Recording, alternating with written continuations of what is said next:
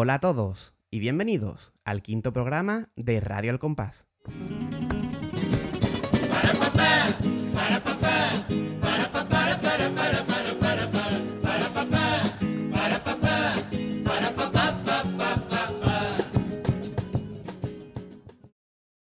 Qué largo fue el programa 4, ¿verdad, Pater? Larguísimo, como una media cuesta abajo, básicamente. Pero hay gente que ha sobrevivido, ¿eh? Y nosotros también porque estamos en el quinto. Hay muchísima gente que se la ha conseguido acabar entero, o sea, todo nuestro recon- reconocimiento desde aquí. Muchísimas gracias por todos los que lo habéis escuchado, por los comentarios que nos han dejado, que son muchísimos y estamos muy agradecidos que este, esta nueva etapa tenga sus comentarios cada- en cada episodio. Pero el episodio del romancero ya quedó ahí y tenemos que pasar página. Exactamente, pasamos de página y cambiamos de modalidad. Si estábamos en la que se considera la más antigua por origen, ahora tenemos la más antigua por datos objetivos de, por lo menos de concurso, ¿no? Que es la modalidad de coros. Y hoy vamos a hablar, si no lo han visto en el título del programa, vamos a hablar del coro La Tregua, un coro que salió en el año 2000. Un coro de uno de los autores o el autor de coros más importante de la historia, Julio Pardo Merelo, con la letra de Antonio Rivas y la dirección de su inseparable Juan Lucena. Pero tenemos que decir por qué hemos decidido hacer el de este coro. Yo creo que es interesante que la gente lo sepa. Pues resulta que cuando publicamos nuestro primer programa, que fue el de Congancho, recordarán ustedes allá por el mes de junio, pues eh, nos escribe en uno de los comentarios que tuvimos Julio Pérez, un comentario del 6 de junio, por cierto, y nos dice, grande, a ver si hacéis alguno de coro. Entonces dijimos, pues tenemos que hacer alguno de, de también. Y ya fue caprichito mío hacerlo del coro La Tregua. Así que, sin más dilación, no vamos a alargar más la introducción en esta ocasión y vamos a empezar a hablar ya sobre el coro La Tregua.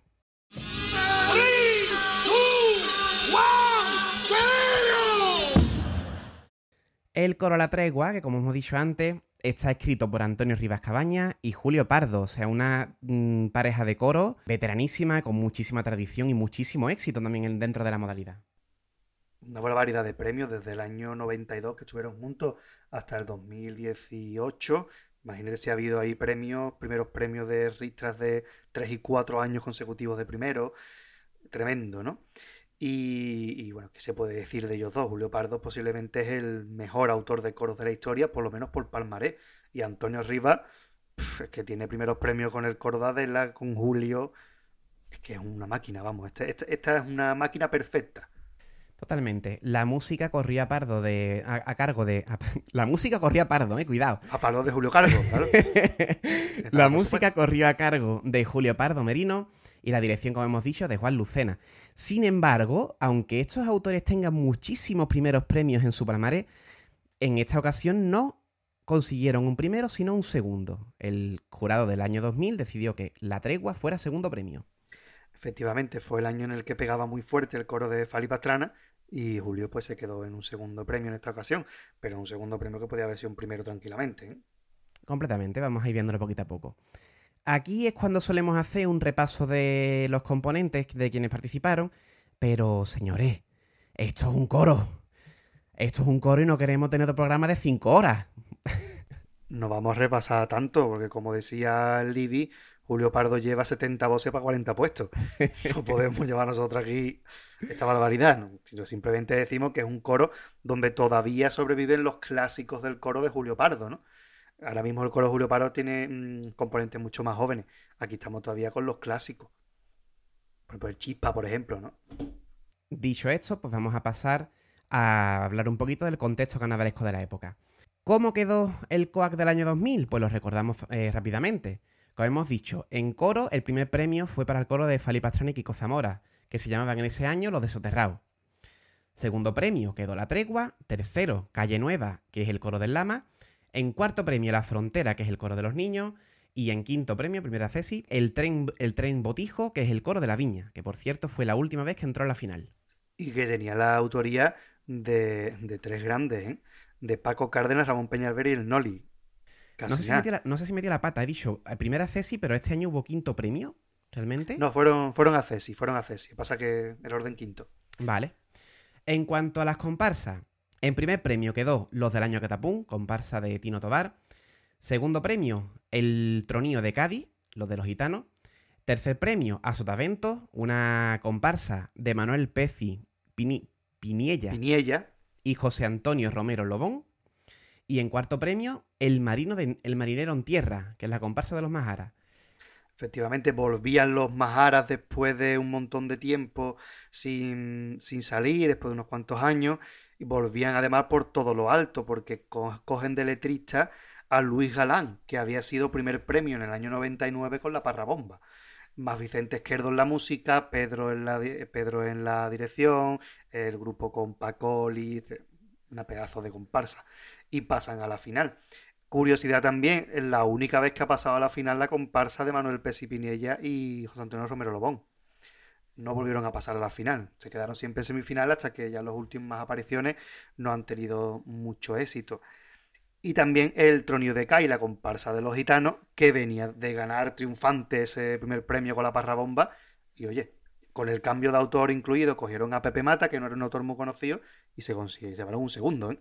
Es curioso porque, como yo siempre digo, por si alguien eh, se incorpora en el programa, está en este, yo no estoy tan en contacto con el carnaval como aquí mi, mi compañero Pater, y yo de estos años conozco un poco de nombre los del año Catapum, conozco el Marinero en Tierra, pero es más de nombre que de recordarlas realmente como, como grandes agrupaciones, ¿no? No los tengo yo tan en el, en el horizonte. Yo diría que son cuatro grandes comparsas, cuatro comparsas muy buenas y fue un año bueno en comparsa, curiosamente. Un año, ahora comentaremos después los cambios que hubo en el COA, pero donde hay cinco coros, seis chirigotas y solo cuatro comparsas, pero decimos que se queda fuera la comparsa de Joaquín Quiñón y Pepito Martínez, la batucada, que era muy buena, y sobre todo la milagrosa de Martínez Ares, que era un pedazo de comparsa y se queda fuera. O sea que estas cuatro eran muy buenas. La milagrosa sí que la conozco. Pues nada, entonces, mm, tarea por, por mi parte. Me tendré que sentar a escuchar, a escuchar estas agrupaciones porque, lo dicho, no las tengo yo en el, en el acervo carnavalesco. Son muy bonitas, hombre. Ese tango que canta los del año Catapum, ah, nada más que acompañados de golpecitos en vasos de, de café. Eso es una joya. Eso es una maravilla. En cuanto a chirigotas, tenemos en primer premio a los de Capuchino de Manolo Santander Segundo premio, Los Roqueros de la Puebla en concierto del Yuyu y Toté. Tercero, Los Enterradores del siglo XX, del Noli, Cárdenas y Peñalever. Cuarto premio, Fragmenquito Paleado de Juan Carlos Aragón. Quinto premio, Los Tontunos, Chiricota del Lobe. Y en sexto, Los Porculines del Celu. Sin embargo, después de lo dicho en comparsa, estos nombres me suenan los seis. O sea, los seis los conozco. Son seis chirigotas muy buenas. Que yo creo que las tres primeras o cuatro primeras podían haber ido mm, de cualquier otro orden, daba igual, porque eran cuatro agrupaciones que podían haber sido primer premio tranquilamente. Yo personalmente muero con los enterradores del siglo XX. Yo muero con esas chirigotas. Pero mm, es que los de Capuchino, mucha tela. Y los rockeros de la Puebla, y Flamenquito Apaleado, es que son cuatro muy buenas. Después, verdad que los Porcurines y los Tontunos son muy buenas chirigotas, pero quizá un escaloncito por debajo, ¿no? Se nota que ahí están los accesis. Pero es que, es que las cuatro primeras son cuatro auténticas maravillas. ¿eh? Son chirigotas bastante míticas, vamos, ya digo que yo en esta época. Porque es que ni, siquiera me recuerdo escuchando en serio estas agrupaciones. Me cogería un año un poco más desconectado. Y sin embargo, pues recuerdo estos nombres y las recuerdo como buenas agrupaciones. Contrastando un poco, ya digo, con lo que me pasaba en comparsa. Hemos visto que había seis chirigotas y cinco coros. Y claro, eso viene, como vamos a explicar después, con que este año solamente hubo un cuarteto. ¿Qué cuarteto era? Que se llevó primer premio, evidentemente. Doble o nada, un cuarteto de Vera Luque. El último cuarteto que saca Vera Luque para el Falla.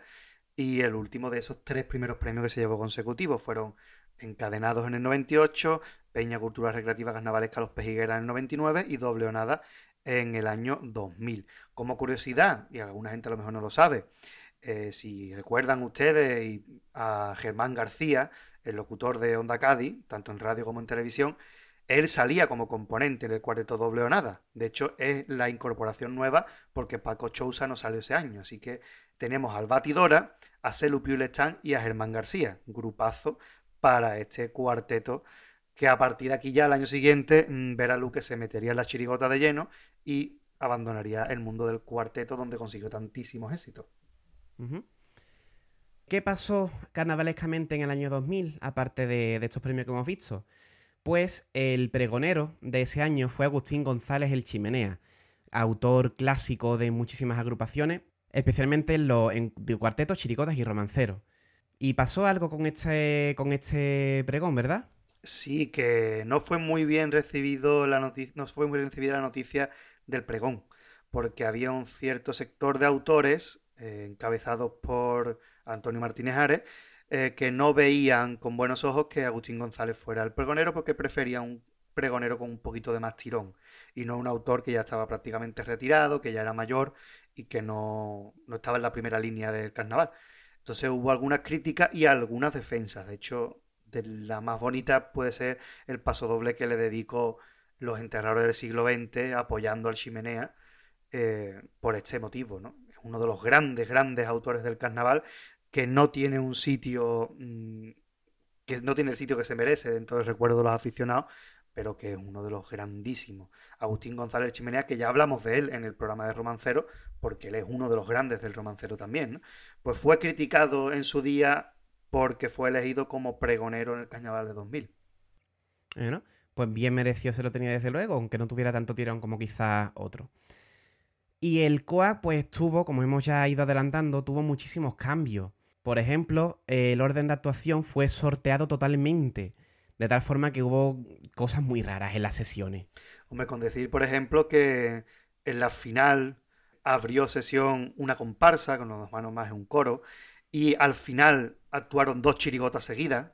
Fue algo un poquito extraño. Y después también, curiosamente, eh, antes no había cuartos de final y semifinal, sino que tú cantabas en preliminares, pasabas a semifinal y en semifinal había doble vuelta. Y tradicionalmente, pues si tú cantabas en la primera parte en la primera vuelta, en la segunda vuelta tú cantabas en la segunda parte. Se invertían los papeles para que todo el mundo cantara en horas buenas, ¿no? ¿Qué ocurrió? Que al sortearse todo, dio la casualidad de que, por ejemplo, la chirigota del Cherry, que ese año fue lo fugitivo y no pasó a la final, cantó, pongamos, por ejemplo, un lunes en la primera semifinal y al día siguiente la segunda semifinal. Con lo oh. cual, poco hay para poder preparar entre una actuación y otra. Lo aprovecharon y sacaron un couple donde sacaron una cama y dijeron, nos vamos a quedar a dormir porque tenemos que cantar mañana. Entonces, le salió bien poco lo aprovecharon. Fue un poquito extraño, de hecho, no se ha vuelto a hacer un, reparto así, de esta manera, ¿no? Sí, comprensiblemente, porque siempre el, el, COA, digamos que está balanceado en el sentido de que se compenetra muy bien el, el coro, la chirigota, tal, entonces pues hay que tener cierto orden. Entiendo que no se hiciera más. También se hizo otra medida con la que estamos, creo que los dos, totalmente de acuerdo, y es que no se podía repetir letras en la final. Sí, siempre se ha podido repetir letras en la final, pero el año 2000 decidieron que no, que tenían que hacerse un repertorio inédito. Esta medida se puso hace un par de años y se volvió a quitar, no sé por qué, porque para mí le da calidad a la final. Esto es algo que, es intermitente, que va, viene esta, esta norma. Eh, entendemos que quizás haya ciertos autores que la comodidad, ¿no? No es lo mismo escribir mm, ocho tangos que escribir siete. Pues no lo sé, sinceramente no, desconozco el motivo. Pero yo estoy totalmente de acuerdo contigo, Pater. Eh, y más hoy en día en tiempos de, en tiempos de redes. Antiguamente, ya hemos explicado en alguna otra ocasión, que lo que más pegaba era la final, porque era lo que se, se transmitía a nivel autonómico por Canal Sur. Pero claro, eso ya ha cambiado. Hoy en día tú, si te interesa el carnaval de Cádiz, sigues una agrupación desde el minuto cero que se en preliminares. Además que está montada de tal forma que termina la agrupación y está el vídeo ya en YouTube. Así que el hecho de repetir la copla, uno lo está, si sigue el concurso entero, pues dice, bueno, han cantado otra vez esto. Y es que desconectas directamente de parte de la final del falla. ¿Qué ocurrió ese año por esa repetición? Pues que hubo, por ejemplo, algunos mascamientos de letra. El más sonoro así que yo recuerde es el de la comparsa Marinero en Tierra de los Majara, hay una parte en el paso doble, que por cierto es muy bonito, eh, que habla Alberti eh, en primera persona, porque esa comparsa hace un homenaje a Rafael Alberti, que murió unos meses antes. Eh, hay una parte al principio donde creo que Pedro tiene que hacer una octavilla y no se sabe la letra y se escucha un poquito... Y después también ocurrió, por ejemplo, que eso sí fue maravilloso, que mm, los enterradores del siglo XX, cantaron en semifinales el paso doble famoso Demostradores de la Viña.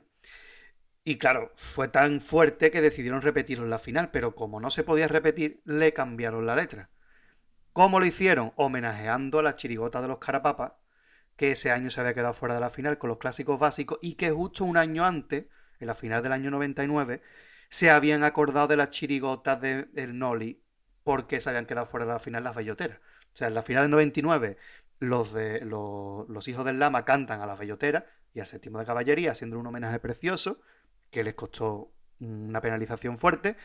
Y después, al año siguiente, se invierten los papeles, la chirigota de Carapapa, la que está fuera, pasa a la del Noli y se acuerdan y los nombran a todos eh, con los mostradores de la viña tan bonito, ¿no? Entonces, ese momento que, que, por cierto, es el primer artículo que está en el blog explicando esto, para que quiera ponerse a buscar en el año 2006, pues que lo encuentre. Está todo esto explicado. Pues ahí se dio este cosa, ¿no? De que cambiaron la letra parcialmente. Qué bonito. Qué bonito. Es tan guay que pasen esas cosas. Bueno, mira, por lo menos la medida sirvió para que se diera los homenajes. Pero no, no quedan aquí solamente las rarezas de este año, sino que en este año, en este concurso, se podía omitir el pito y llevar más de una música de paso doble o de couple. Sí, es un año en el que Valdivia entra a la asociación y lo vuelve todo patas arriba, pone el pito como que no sea obligatorio y se pueden cambiar las músicas. De hecho, las chirigotas del Célulos Porculine lleva ocho pasodobles con ocho músicas distintas. No me quiero imaginar cómo tuvo que ser ensayar ocho músicas diferentes. No te sé decir ahora mismo si son ocho o siete, porque hay un pasodoble ahí que tendría yo que confirmarlo, porque el pasodoble de mi abuela es la más fiebre y más forofa del carnaval. Hay dos versiones, y no sé si una solamente es para el disco y la otra cantaron en el falla, o las dos la cantaron en el falla y le cambiaron una frase. No lo sé. por ahí anda. Pero siete músicas ya es un bastinazo. Hay que decir que a esto solo se unió por ejemplo, la chigota Los Enterradores del siglo XX, que nos hizo el maravilloso regalo de darnos dos músicas del Noli. O, por ejemplo, la chirigota Los Tontunos, que llevaban dos estribillos. Pues oye. curiosidad. Aprovecharon bien la, coyuntura las agrupaciones. Lo de las dos músicas del Noli siempre te agradece. por Dios, no es la primer, no es la única vez que lo han hecho. Pero es que todas las que, como si quieres, llevar ocho músicas distintas del Noli. Adelante. Y también, como hemos visto antes, había un cuarteto, seis chirigotas, cinco coros, y esto se hace porque se rellenan los huecos. Al faltar tres cuartetos, pues se rellenaron con el resto de modalidades. Esto afortunadamente ya no se hace, porque había años que yo creo que han dejado queriendo cuartetos con posibilidades de estar en la final para rellenar con una comparsa con una chirigota. Yo creo que no, que hay huecos para cada uno, hay cuatro, y si bueno, si pudieran ser tres también lo agradecería. Pero hay cuatro. Que no se cubren, pues se quedan vacíos, como es actualmente. ¿Y quiénes fueron los antifaces de oro en ese año, Pater? Hombre, pues tenemos dos grandes del carnaval. Por un lado, Diego Macías Mera, el Toby, un chirigotero. Una persona que tiene los labios así como gordito, ¿no? Que salía tocando la guitarra en alguna chirigota. Y un grandísimo showman que ha dado el carnaval, Miguel Pérez Calvente. ¿Quién es? Hermellao. Por favor, Miguel Mellao. Miguel Mellao. A descanse. Clasicazo este hombre, ¿eh? Por favor, para que no lo recuerde, hombre, muchísimos cuartetos grandes, ¿no? Incluso con el Peña y el Masa en los Carajotecas, con El Loco de una Mancha y una Mancha de Loco, No Moverse que ahora vengo, eh, No me chille que me canso. Son grandes cuartetos y sobre todo un gran showman. Se dedicó a ir por la tele contando chistes y los últimos años de su vida se unió a la chirigota del Lobe, bueno, en, los últimos, en las últimas décadas de su vida, se unió a la chirigota del Lobe y aunque no salía en el falla con ellos, iba a las actuaciones y cuando acababan todo el repertorio se subía Miguel Mellá al escenario y empezaba a contar sus chistes de siempre, su monólogo de siempre, y siempre te reía y acababa con la rumba del Mellao que era una, un alargamiento de unas cuartetas que llevaba la chirigota Las Geishas, que salió Miguel Mellao en su última chirigota. Eso era una barbaridad. Yo he tenido la suerte de, ver a Miguel Mellao en, escena con la chirigota del Lobe y aquello era para pa mearte de risa. Además que es cierto lo que has dicho, que es que da igual que lo vieras una vez, que la vieras cinco, que es te tenía que mirar con él. De estas personas que tienen gracia nada más que estando en un sitio, ya te ríes con, te, te rías con él. Así que maravilloso, Miguel Mellao. Y por cierto, Miguel Mellao, eh, si ustedes seguían los oyentes la serie Aida, eh, ahí hay una actriz que es Pepa Rus, que es la que hacía el papel de la Macu. Pues justo antes de fichar por Aida, lo que hizo la Macu fue un programa en Canal Sur donde hacían una familia y ella era la nieta de Miguel Mellao. Oye. Miguel Mellao hacía del abuelo de esa familia y Pepa Rus era la nieta y de ahí saltó para ser Aida. Ah, pues mira, vinculado con Miguel Mellado. Oye, están guay las curiosidades de este tipo. Sí, siempre es que Miguel Mellado es un grande, de verdad. ¿eh? En paz descanse. Eh, la última vez yo creo que salió a escena fue en el pregón de la Chiota del Lobe, ¿no? Que tuvo todo el arte, estaba en, haciendo de locutor de radio con, Juan Manzorro. Y de verdad, vuelvan a ver el vídeo del, del pregón del Lobe porque es que no puede haber más arte en menos personas, porque era muy chiquitito. Tenemos imágenes de él, por suerte. Bueno, y hasta aquí el contexto carnavalesco de la época. Vamos a pasar ya a explicar un poquito, porque aquí no podemos entrar con la presentación, sino que explica un poquito de dónde viene esto de, de la tregua.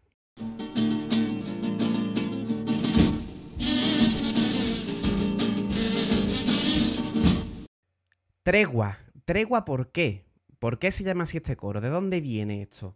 Porque además vamos a pasar a ver la presentación y que explica un poquito antes pues de dónde viene todo aquello. Pues resulta que en el año 55 hubo una confrontación muy importante, muy sonada, entre dos coros. Los coros que en aquella época eran como las comparsas hoy en día, era lo que la gente más seguía, lo que más le gustaba y lo que más pasiones levantaba. Esos dos coros fueron Los Bichitos de Luz y Los Platillos Volantes. Efectivamente, los bichitos de luz tenían la autoría de Francisco García de Quirós, José Osiel y Ramón Díaz Gómez Fletilla, que firmaba como Ramón Ríos. Y la dirección era de Eduardo Delgado, un grandísimo, grandísimo autor de carnaval, que también ha sido director de coro. Con decir que su estirpe está ahí, podemos decir que es el abuelo del Casli por ejemplo, ¿no? Nada menos, sí, has dicho un nombre así, un chavalito nuevo que está empezando. Tremendo, ¿no? Eduardo Delgado, además uno de los culpables de que Joaquín Quiñones esté en el carnaval, lo explicó cuando le hicimos su entrevista a Joaquín Quiñones. Y ese era Los Bichitos de Luz, pero Los Platillos Volantes no se quedaba atrás. Estaba dirigido por Joaquín Fernández Garaboa, el Kini, y la música era de Manolo Bravo, Casina y Antonio Torres en la letra. Que estamos hablando de de los Martínez Ares, Juan Carlos Aragón de aquel entonces. ¿eh? Y es que, claro, hablando de, Juan Carlos Aragón y Martínez Ares, los oyentes recordarán la, pelea, entre comillas, ¿no? que hubo entre, entre estos dos autores. Pero es que eso de, Antonio Martínez Ares y Juan Carlos Aragón, eso, eso es una anécdota al lado de, lo que estamos, de lo que estamos hablando en este programa. Porque los coros se dice, se dice, que llegaron incluso las manos que hubo una gran pelea en Cádiz por culpa de mm, entre estos dos coros. Allá depende de, de distintas fuentes a las que tú le preguntas. Hay gente que dice que no llegó a tanto, hay gente que dice que volaron la guitarra.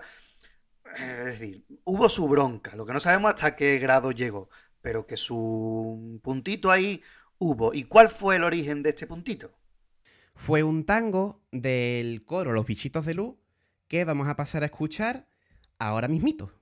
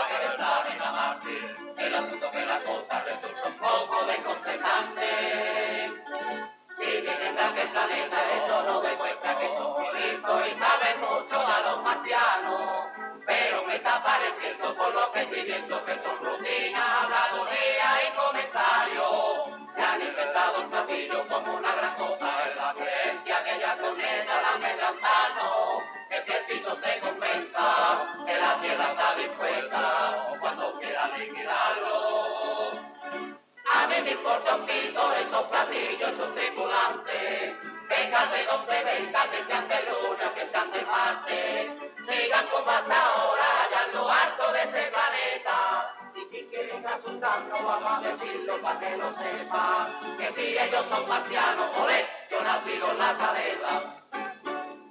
Ahí está el tango. Este es el tango que dio origen a la polémica. Y nos podemos preguntar, vale, ¿y este tanguito así tan normal qué, qué, pasa? ¿Qué tiene para que se liara esta, esta confrontación? Pues como hemos dicho, que había un otro coro que se llamaba Los Platillos Volantes y hubo personas que se tomaron parte de esta letra pues como una alusión directa a aquel coro.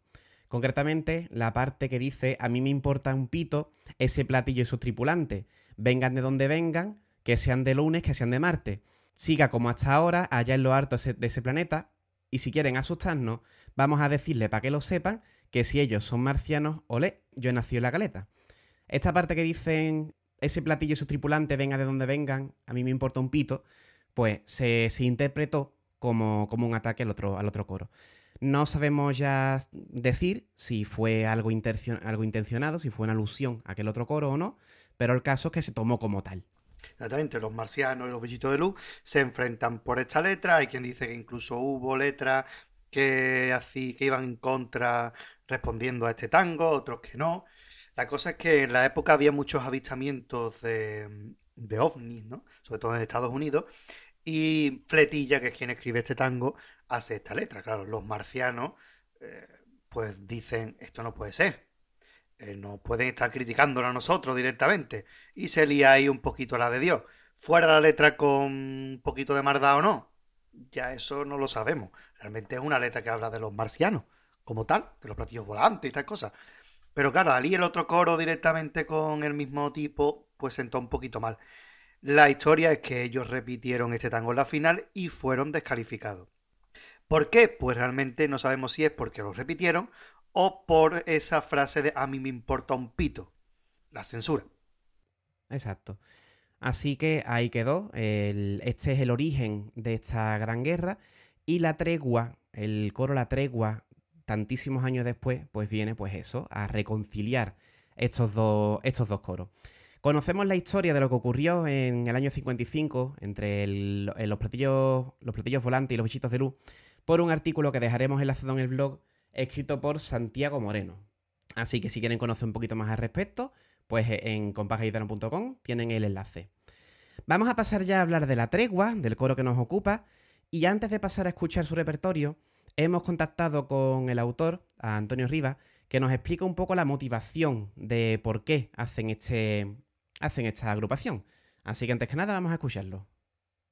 Pues el coro de la tregua fue un empeño mío en hacer girar el coro a un poquito más clásico. Y me explico, eh, el coro es del año 2000 y desde dos años antes había surgido un coro nuevo en la competición, que era el de Kiko Zamora y Fali Pastrana. Ese coro estaba ganándonos porque su tango era más clásico, era una manera más clásica de entender, eh, digamos, los cánones de, lo que es el tango. Y mm, yo entendía que nosotros lo seguimos superando en otras cosas. Le superamos en mm, más dedicación al popurrí, mejores cuplés, me da la impresión de que teníamos mejores repertorios de letras, pero es verdad que la música del tango de ellos eh, estaba ganando más y eso nos estaba pasando algo de factura. Yo convencí a Julio de que con un tipo eh, de gente mayor, de viejos coristas, pues teníamos que ir a un tango más cantado, en fin, y mm, yo creo que, lo conseguimos en este sentido. La tregua eh, viene a representar pues el reencuentro entre dos coros que tuvieron una disputa en el año 55, los marcianos y los visitos de luz. Esos dos coros eh, se representan en la presentación, antes de ponernos el tipo de, de y eso, ¿no? Eh, mm, recuerdo que, ese año no ganamos, quedamos segundos, ganaron los de Soterrados, pero ya en las quinielas del, en, la, en el diario de Cádiz, por ejemplo, en el Bravo Diario, y en las quinielas de la afición, em, se pensaba que podíamos haber ganado nosotros y, por lo menos ganamos eso. El saber, yo le decía a Julio, Julio, hemos vuelto a ganar eh, el favor del público, el que de aquí a nada ganaremos nosotros de, que lo hicimos al año siguiente con la capitana, ¿no? Y luego unas cuantas veces más.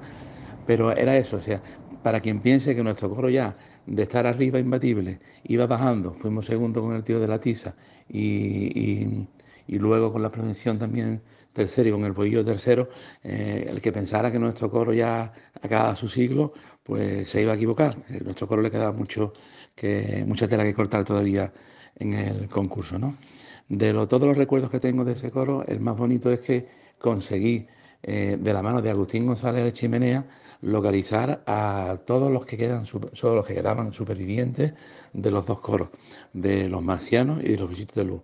Teniendo en cuenta que eso era 45 años después, pues imaginaros que solo quedarían los que entonces en su día eran más jovencitos. Pero conseguimos juntar como una treintena de esos componentes, los reunimos en un tablado en San Francisco, le dimos un homenaje, eh, mm, los montamos como coro, le hicimos cantar los dos tangos con la orquesta nuestra, porque sí es verdad que orquesta ya quedaba un poco, pero pasamos una, una tarde-noche estupenda con, esta gente. Eh, son de las cosas bonitas que, te da el carnaval, no solo es, es cantar, cantar siempre un poco la excusa para otras sensaciones y otras experiencias. Preciosa anécdota que nos acaba de contar Antonio, ¿eh? eso de 45 años después reunir a los supervivientes del coro para ese homenaje. Desde luego, quien, quien lo viviera aquello tuvo que ser una experiencia fantástica. Y desde aquí darle las gracias a Antonio Rivas por participar una vez más en Radio El Compás. Ya la anterior etapa lo tuvimos en varios programas, incluso dedicamos una entrevista a él y nos recibió en su casa y de verdad es una alegría que volvamos a contar con Antonio de primera mano, hombre, es el autor de la letra. Y una cosita que es que se nos va la cabeza a nosotros, que también se nos va la cabeza mucho. Y es que, claro, como el tango de los bichitos de luz empieza diciendo, hoy los platillos volantes se ven, pues estamos diciendo todo el tiempo que el coro se llama los platillos volantes, ¿no? Se llama los marcianos, ¿vale? Los bichitos de luz y los marcianos. Que se nos va la cabeza a nosotros también de vez en cuando. Así que hagan ustedes un copia-pega, un buscar y reemplazar. Claro, mental y ya está, no pasa nada. Todas las veces que hemos dicho los platillos volantes nos referimos a los marcianos. Eh, lo siento, se nos va la cabeza, es que estamos fatal. Es que es lo que tiene, ¿no? Estamos ya en octubre y ya octubre es un mes muy raro y más sin ensayos, la verdad. Pero bueno, eh, no pasa, yo creo que nuestros oyentes nos sabrán, si nos perdonaron 5 horas 40 de programa anterior, nos van a perdonar que nos equivoquemos en el nombre de un coro. Sí, yo creo que sí, yo creo que sí. Así que así, como para que no se note mucho, vamos a pasar ya directamente a la tregua, que sé si sabemos decirlo bien. La tregua, sí, con, todo, con la adelante. ¿eh? No, no es tregua, no es la tregua, directamente. Y vamos a ver ahora la presentación donde escenifican lo que es este enfrentamiento hasta pasar unos años y llegar al punto en el que firman la tregua en este coro. Vámonos.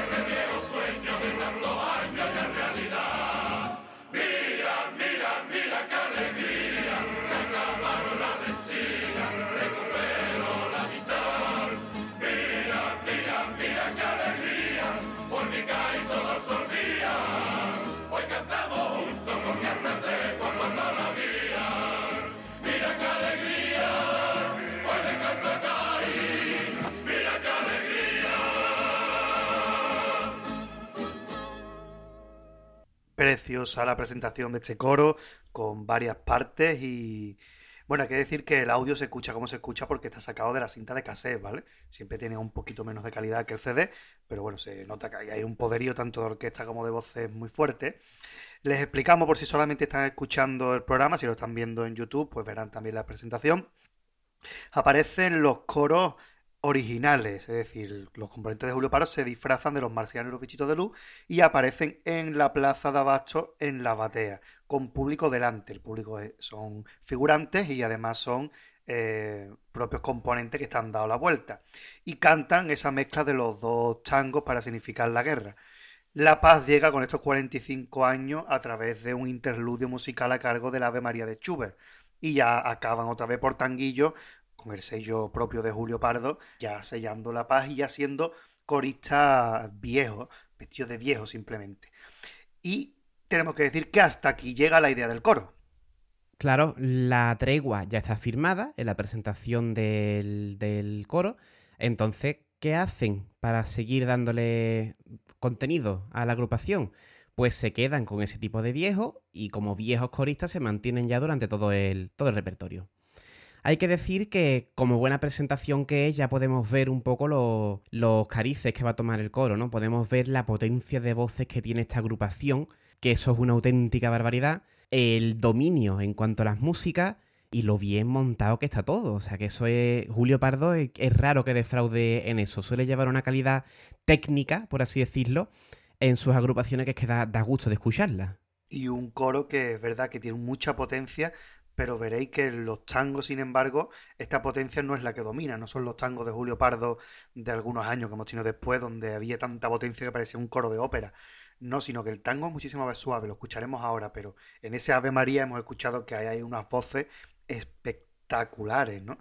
Pero es quizás de los últimos años del coro eh, del coro clásico de los 90 de Julio Pardo, pues ya es el último año. A partir de aquí ya empezará a entrar gente joven y a renovarse un poco el grupo, pero siempre con una calidad a prueba de bomba. Así que, ya que lo hemos introducido, vamos a escuchar el primer tango. Vamos ya.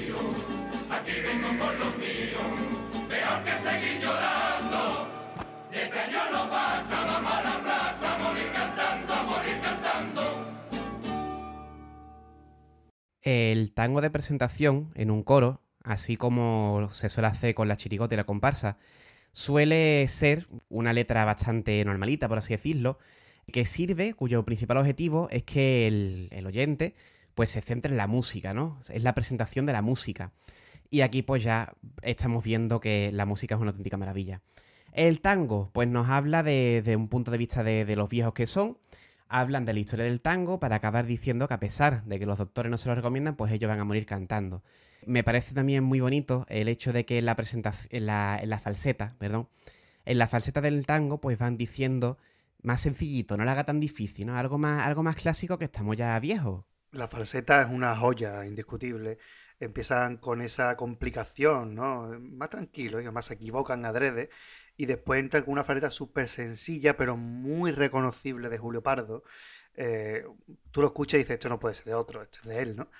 Y una curiosidad de la orquesta, los coros van vestidos de viejos todos. Hay dos tipos de viejos distintos, pero la orquesta va de otra manera vestidos. Van de viejos, pero van con un chaqué y con gafas como si fueran ciegos. ¿Por qué?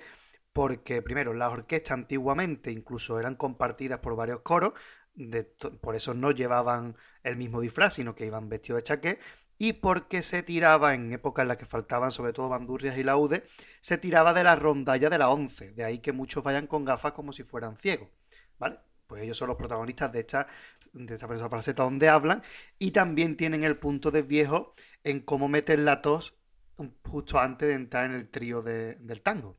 Eso también es muy bonito. La verdad es que la, la, música de tanto la falseta como la música, como ese detallito de, de la tos, incluso las letras, vamos a ver, ¿no? Están muy metidos dentro de, de, ese, de ese, tipo de, de viejos. Todas las letras están muy metidas en el tipo. Y una cosa que yo soy muy friki de fijarme en esta tontería, la música es una joya, pero si se fijan en el acompañamiento que hace la orquesta durante todo el tango, es una preciosidad. Veremos cómo van cubriendo los huecos que deja la melodía principal, otros momentos en el que simplemente apoyan haciendo la misma melodía y momentos en los que la orquesta no hace ningún tipo de melodía, sino que lo que hace es eh, con la nota como si fuera la guitarra, que son los momentos de más fuerza de, del tango, ¿no? Es muy curioso porque antiguamente los coros lo que hacían era pues tocar la melodía principal del tango en tenor y segunda, tenor para las bandurrias, segunda para los laudes, y seguía como servía de guía para los cantantes. Y a partir de, sobre todo de estos años, ya de los 90, y con Julio Pardo empiezan a hacerse acompañamientos musicales, de tal manera que la orquesta no es un acompañamiento a la voz, sino que la hacen mejorar. Entonces, si dice eh, de mi vía, la, la, orquesta responde haciendo ta ta ta ta ta y no repite la, la, música quedando un hueco vacío. Pues ese acompañamiento es muy bonito. Fíjense en los tangos que nos queda, que nos quedan como siete por delante, que es muy curioso este acompañamiento que hace en cada una de las partes del tango. Además hay que destacar una cosa, que ahora mismo en las comparsas estamos acostumbrados a este a estos punteos, en principio de paso doble, que duran ya bastante en según qué, qué, agrupaciones. ¿Por qué hacen esto? Pues para el lucimiento del guitarra. Vamos a ver, eh, desde un punto de vista de marketing, ¿no? Muy entre comillas. Si tienes a Perico Campos en tu comparsa, pues tú quieres que Perico Campos pues se luzca. Aquí en los coros, pues se lleva haciendo toda la vida, ¿no? Tú haces una falseta, la falseta es para que se luzca la orquesta. Aparte, evidentemente, de introducir el, el tango y de ser una de las identidades del coro, pues está hecho para que la orquesta se luzca. Y aquí, pues no solamente se lucen en la falseta, sino que en ese acompañamiento que estamos diciendo. Eh, siempre Julio Pardo cuida mucho el, aspecto técnico de los coros y aquí se ve, es decir, no desde los últimos años. Julio siempre ha cuidado mucho estos aspectos y es lo que le ha convertido en uno de los grandes, infalibles, siempre está arriba. Y si hemos visto una letra de tango, pues como hemos dicho, más normalita, más sencillita por así decir, para introducir lo que es la música del tango, ahora vamos a pasar ya a ver una lista de tango. Solamente hemos eh, suprimido algunos por cuestión de tiempo, pero eh, los tangos son una auténtica maravilla en letra. Así que vamos a pasar ya al segundo tango para que lo puedan, lo puedan escuchar.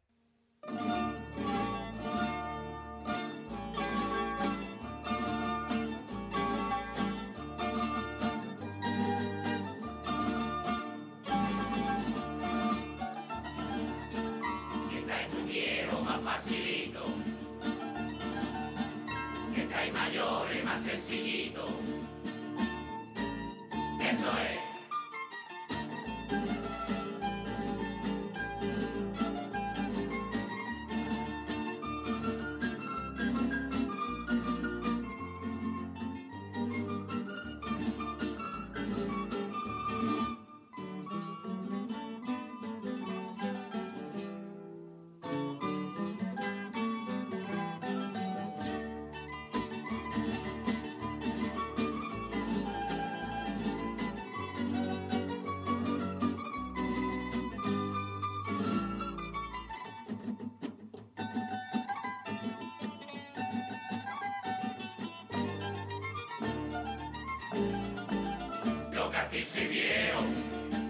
se está perdiendo con todo eso sufla que sacan coro en el carnaval.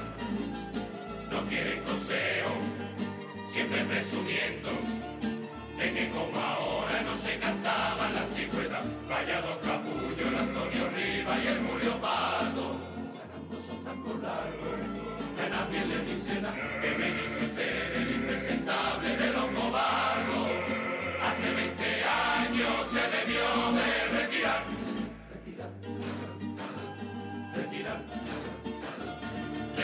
Retirarse también en lama, en su vida yo la vela. Ya era bandolito sacando coro muy chiquitito. Más de pobrecito, pero en el fondo es mentira todo. La viña que la aguanta tiene lama en la garganta. De Miguel y Pepe Machena,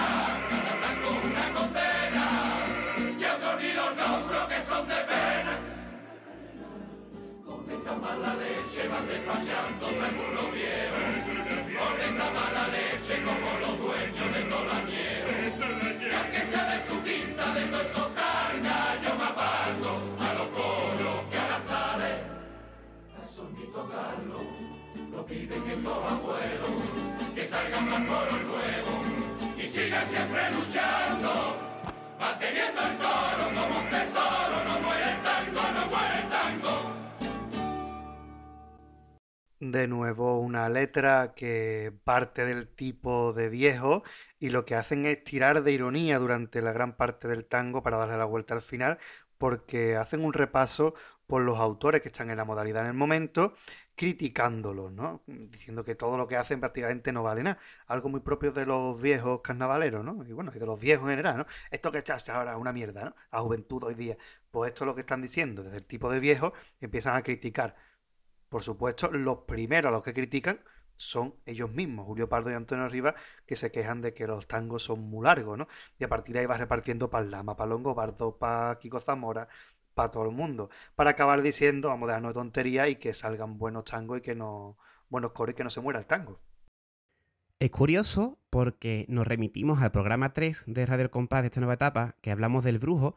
Eh, el brujo llevaba, hace ci- 95 era el brujo si me no recuerdo, pues cinco años antes llevaba el brujo un paso doble que era prácticamente esto aplicado a la comparsa. Que los, los antiguos comparsistas decían que lo que se hace hoy pues no, no sirve. Y Antonio Martínez Ares pues defendía también a los autores que están en ese momento en la modalidad. Aquí Julio Pardo pues repite la misma estructura prácticamente, hace lo mismo. Y es lo que bien has comentado, Pater, él, los gente mayor siempre va a defender con lo que, con lo, con lo que se ha criado. Y esto me aparta un poco del carnaval, no solamente ocurre en el, en el término de nuestra fiesta, sino que la gente que sea que nos escuche, que sea más mayor, podrá recordar con mucha nostalgia las películas de los 80, la música de los 80 o de los 70, ¿no? De la época que cada uno le toque. Y lo, recordará con mucho cariño y todos hemos tenido en la mente el comentario de ya es que eh, las películas de hoy en día, ya es que la serie, ya es que el carnaval no es lo que era antes. Porque yo soy el primero que lo dice aplicado al carnaval. Yo recuerdo el carnaval de los 90, que es el que yo me crié, de los primeros de los 2000, y los recuerdo con muchísimo cariño y subjetivamente digo que es de mayor calidad. Si objetivamente tiene mayor calidad o no es un debate que podemos tener muy largo, pero yo lo recuerdo como un carnaval de mucha mayor calidad. ¿Por qué? Porque es con el que me he criado. Entonces siempre la gente mayor va a estar con esta postura de los coros antiguos pues son mucho mejor de lo que se hace hoy en día. Y Julio Pardo pues reivindica lo contrario. De hecho, vamos, Julio Pardo poco hay que reprocharle en este sentido porque ha hecho coro de todas las hechuras, creo yo, imaginables. él ha sido quien, no sé si inició o continuó la, la, la moda de meter mucha parafernalia en el popurrí de un coro con bailecitos, con muchas músicas, con historia, y también fue el que llegado el momento dijo, vamos a cambiar esto. O sea que es como todo, ¿no? Hay que dejar que las cosas evolucionen y sigan su propio curso. La modalidad de coro ha sido de las que más ha evolucionado a lo largo de los últimos años. eh, y curiosamente, ahora a lo mejor son los mismos que salían en el coro La Tregua que cantaban esto los que dicen que lo que hacen los estudiantes o lo que hace Luis Rivero no es un coro, que es otra cosa, ¿no? Pues esto que entonces podía ser un coro muy rompedor. Nada más que, imagínense la presentación, que salen divididos en dos coros antiguos, en dos bateas que salen a la plaza. Pero que no solamente eso, es que dos años después el coro de Julio Pardo cambia tres veces de decorado en la actuación. Entonces, mm, estas cosas eran muy modernas y quizás hoy lo vemos como muy clásico. Porque todo ha evolucionado una barbaridad. Esto es como tú escuchas ahora una comparsa de Martínez Ares de los 90 y que en su día era súper innovadora y ahora nos resulta muy clásica. Pues esto es igual. En su día este coro era muy innovador por el tema de, de las voces, sobre todo, esa capacidad de potencia que tenía. Pero hoy nos quedamos con un coro bastante clásico y bastante antiguo. Es la cuestión del tiempo. Entonces eran ellos los que estaban a la vanguardia y ahora son los clásicos. Pero de todas formas, Julio Pardo se reinventa todas las veces que haga falta y como tú bien has dicho, eh, ha tocado todos los palos. Desde el coro un poquito más cómico, el coro más musical, el coro más de contenido. En fin, es que lo ha tocado todo. Así que a lo largo de tantos años de carnaval, que no da tiempo a hacer. Además, yo creo que el coro siempre ha estado intentando quitarse el San Benito, de que siempre hemos hablado con gente joven que dice, no, yo es que a mí no me gustan los coros. Y los autores pues han intentado reinventarse continuamente para quitarse San Benito, ¿no? Para acercar un poco el coro a, otros públicos. Y la verdad, pues que Julio Parto siempre ha estado en la, en, en la vanguardia y siguiendo pues con, con, lo que demandaba de la modalidad en cada, en cada momento. La verdad es que es, un, es loable que este hombre sea, sea capaz de mantenerse tantísimos años ahí en, en la cabeza de, de, la modalidad. Y ahí sigue, 20 años después, en 2020 ha vuelto a ser segundo premio. O sea que es que está ahí todavía. Uno de los grandes, yo creo que se le puede considerar uno de los grandes de, de nuestra fiesta, tranquilamente. Y que dure muchos años, por favor, ¿eh? que sabemos que está maluquillo, que dure muchos años, que este parón de años sin carnavales sirva para tirar para adelante y que dure muchos años más. Dicho todo esto, los cuplés vamos a verlo un poquito más adelante, vamos a seguir con otro par de tanguitos. Así que vámonos con el siguiente, tercer tango, Mírame Carmela.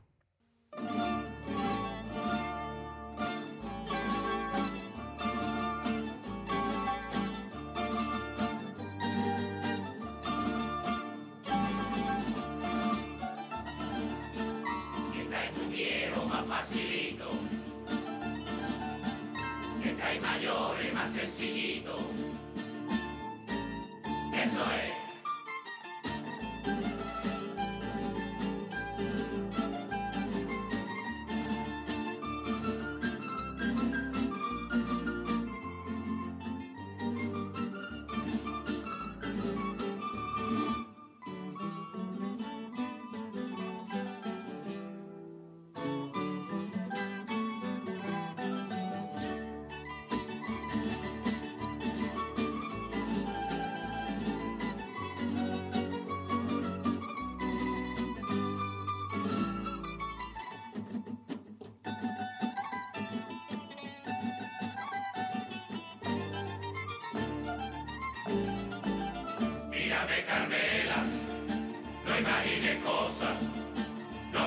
Que yo a mis años no voy a cambiar. Aunque seas abuela, eres tú mi rosa, la que sigue hermosa,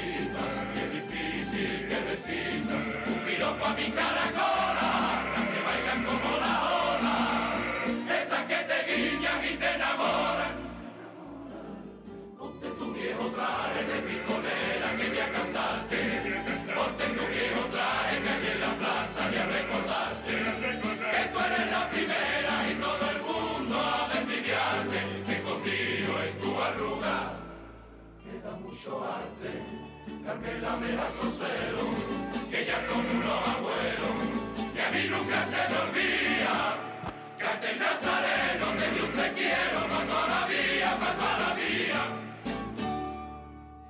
Podemos decir que cada modalidad tiene su personalidad, tiene sus costumbres, tiene sus cosas típicas.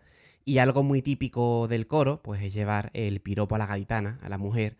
Y en este caso, pues Julio Pardo le da una pequeña vuelta de tuerca a esto y dice que aunque él es corista y siempre va a llevar el piropo a, la piconera, a la gaditana, que con todas las virtudes que tiene, ¿no? Como acabamos de escuchar, pues a él, la persona que le importa, pues su Carmela, ¿no?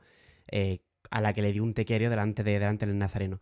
Es una letra bastante típica, un tango que se puede considerar incluso ya antiguo, ya es raro que se ven este tipo de, de historias, pero sí que es cierto que los coros pues, han llevado este tipo de letras durante muchísimos años y pues Julio Pardo continúa con esta tradición, pues dándole ese, ese toquecillo, que por más que piropeen, pues él siempre con la, con la persona a la que le dieron ese te quiero.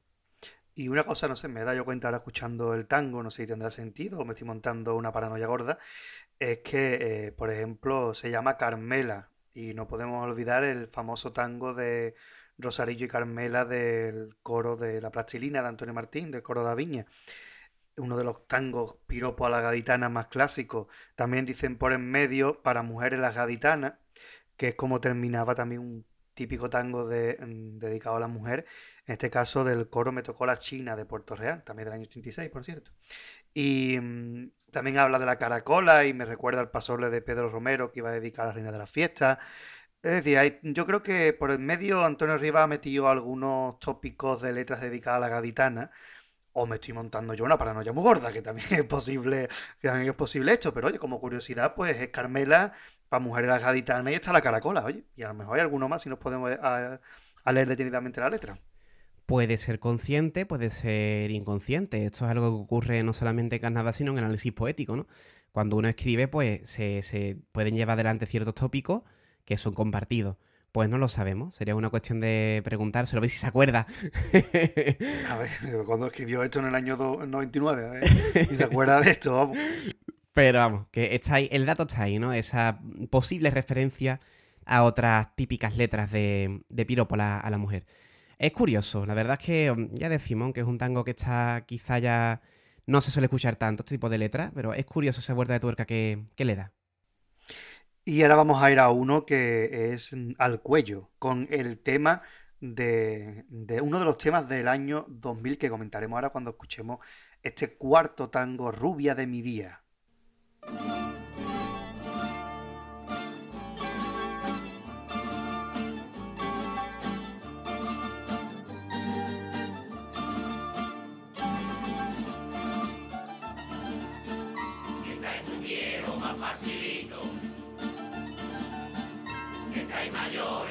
Sencillito. Eso es.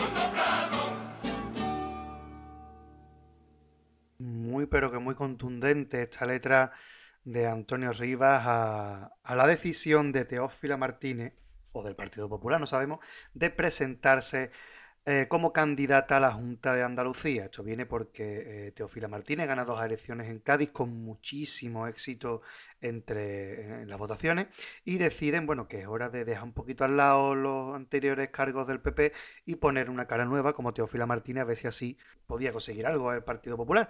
No fue así, no ganó las elecciones, por cierto. Pero fue la candidata. Y esto se tomó en Cádiz como si fuera una ofensa a Cádiz, como que Teófila hubiera utilizado a Cádiz para trepar un poquito más arriba. Fue uno de los temas del año y hubo varias agrupaciones que le dedicaron. A mí se me viene a la mente, por ejemplo, el paso doble que le dedicó Flamenquito a Paleao, que una letra durísima que decía, entre otras cosas, que no se utiliza mi pueblo para trepar la girarda mientras le vuelve la, espalda a las torres de astillero. O sea, que realmente se tomó aquello como una ofensa. Y ellos, pues, le critican esto con un final de tango muy contundente. ¿A que sí, Gaby? El, final es, apoteósico, es durísimo. Como os he dicho antes, pues va al cuello de esta decisión que, tuvieron el Partido Popular. Le decía, que has querido nuestro Cádiz solo para un rato, porque si después fracasa, no quieras volver a casa, que ya está bien de teatro, que jamás mi tierra será en tu mesa segundo plato, segundo plato. O sea, directamente, ¿no? Tus aspiraciones políticas han estado por encima de la ciudad que, regenta pues luego si fracasas no quieras venir aquí como si no hubiera pasado nada, ¿no? Que esto no se olvida. ¿Qué es lo que pasó realmente? Fracasó, no ganó las elecciones, ganó Manuel Chávez, eh, como decían los de Capuchino, por una cabeza de ventaja, pero debido a las dimensiones eh, cerebrales del ex eh, presidente de la Junta, y Teófila Martínez siguió en Cádiz gobernando por muchísimos años más. Vamos, que por poco más todavía sigue. Así que mm, como casi premonitorio, pero realmente no le pasó mucha factura porque después se llevó bastantes años más Teófila Martínez en Cádiz gobernando. Sí, bueno, pero como siempre la copla de carnaval está ahí al servicio de, la actualidad y en este año pues el, cabreo era, era, notorio, como hemos, podido comprobar. Luego ya se ve que se le perdonó, pero aquí en el año 2000 pues la gente estaba, por lo menos las agrupaciones, que es lo que nos interesa a nosotros, estaban bastante enfadadas con, con Doña Teófila. Desde luego que sí. Y ya que he citado el paso de Flamenquito Paleado, lo dejaremos enlazado en el blog por si quieren escucharlo, porque es una crítica. Si esta es dura, la otra ya es, vamos, mm, que yo creo que todavía les cuece a Teófila. críticas duras, hacen falta críticas duras en el carnaval. Vista ya esta crítica tan dura, pues vamos a relajar un poquito el tono, pero lo vamos a relajar un poquillo nada más.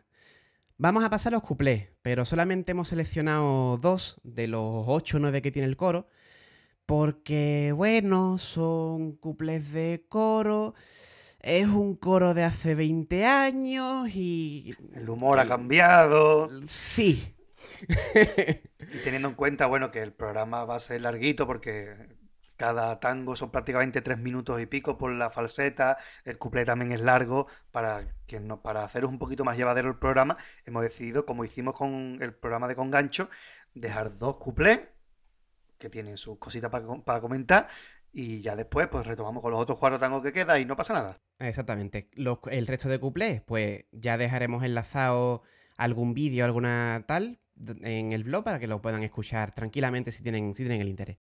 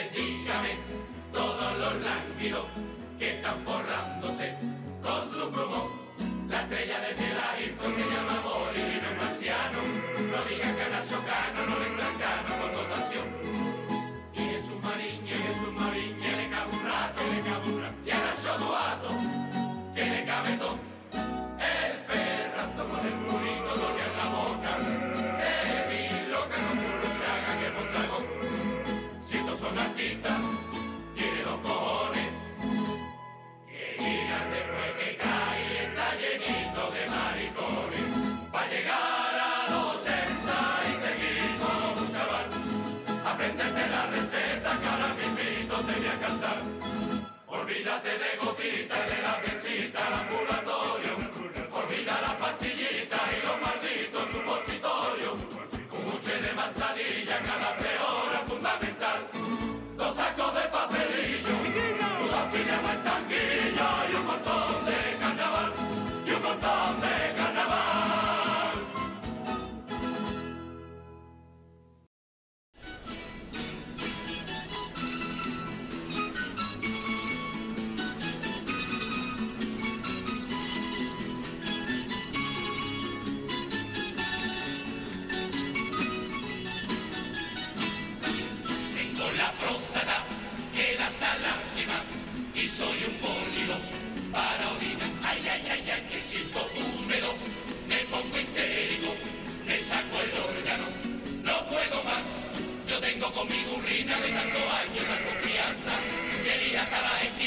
Prefiere para descargar.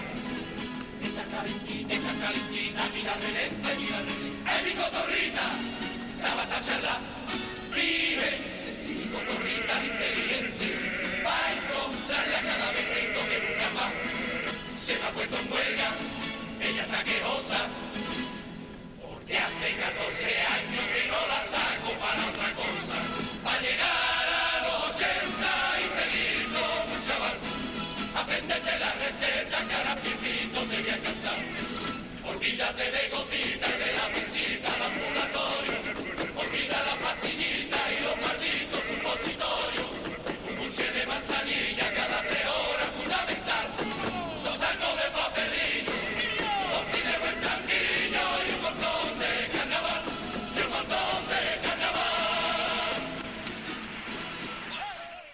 Dos cuplecitos de coro.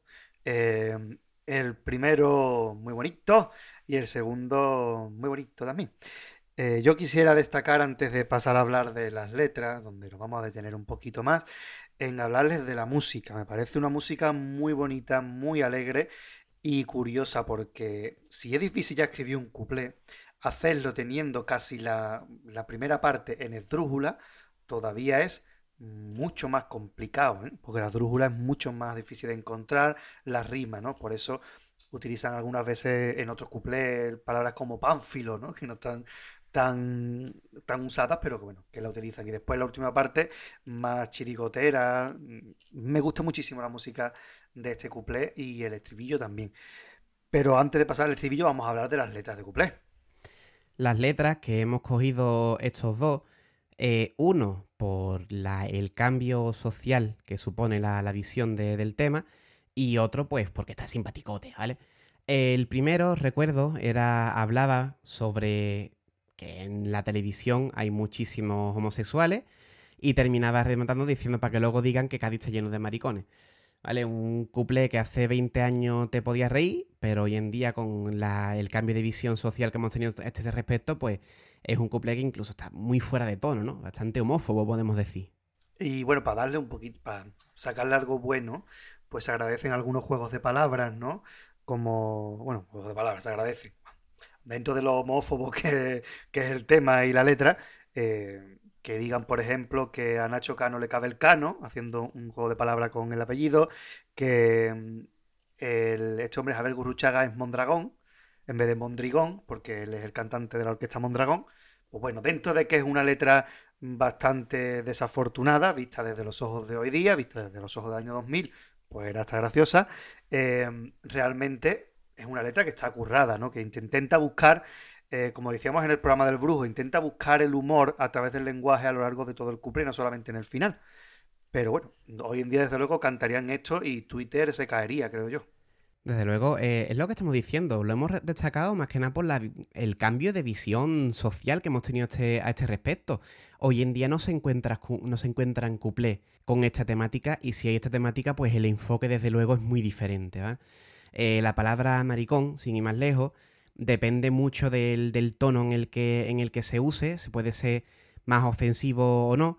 Y en este caso que lo dice de una forma que ya decimos que está totalmente fuera de lugar. Es un couple que hoy en día, pues, como bien has dicho, no, no sería nada, nada aceptado. Y me viene a la mente un comentario que hizo Jorge Javier Vázquez este último año, eh, un ataque que habían hecho a su programa o algo así, y dijo que su programa era de rojos y maricones.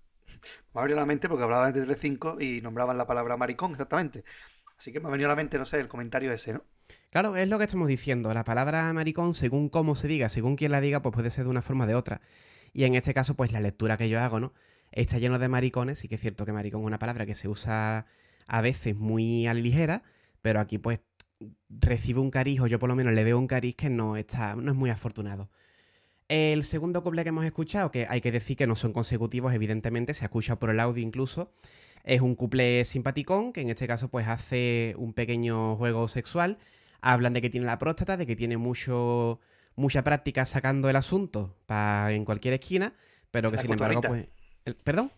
La cotorrita, ¿eh? La Como lo nombra, la cotorrita. Pero sin embargo, pues que no la saca para hacer lo que a él le gustaría hacer. Exactamente, no la saca para otra cosa, por eso se tienen que conformar con mea por todas las esquinas. Incluso la cotorrita es la que elige las esquinas para mear. O sea que no es tampoco tan, tan descastado. Un cuplé que hoy en día, pues sí que podría ser un poquito de gracia, ¿no? Yo creo que sí, que podía gustar hoy día dentro del nivel de cuplé que estamos teniendo últimamente en el Coan. Eh, pero bueno, la verdad es que Antonio Rivas siempre se ha defendido bien en los cuplés. Ha hecho cuplés simpáticos, acordes a la época, también cuando pasó a comparsa también los hacía con, también simpaticotes que no son cuplés malos, malos de decir no se puede escuchar, son hasta serios y tendrán ganas de llorar, como con algunas comparsas, no. Que son simpaticotes y la música es agradable y ayuda. Pero lo que sí culmina el cuplé es para mí un pedazo de estribillo. No solamente porque es larguísimo, pero que me gusta mucho. Sí, el estribillo la verdad que está bastante bien. Y volvemos, volvemos a, a referirnos al programa 3 sobre el brujo, porque aquí también se nos da una receta. Una receta para llegar a los 80 y seguir como un chaval. Eh, bueno, hay que decir que quien quiera llegar a los 80 y seguir como un chaval, que no le haga mucho caso a lo que está diciendo. No, no conviene, no conviene seguir la receta que nos van a decir, pero bueno. No conviene, pero vamos, cosas peores ha dicho Donald Trump para el coronavirus y la gente le ha hecho caso. Así que tampoco hay gente que ha llegado a más de 80 con esta receta que básicamente es carnaval, carnaval para superar todos los males del mundo.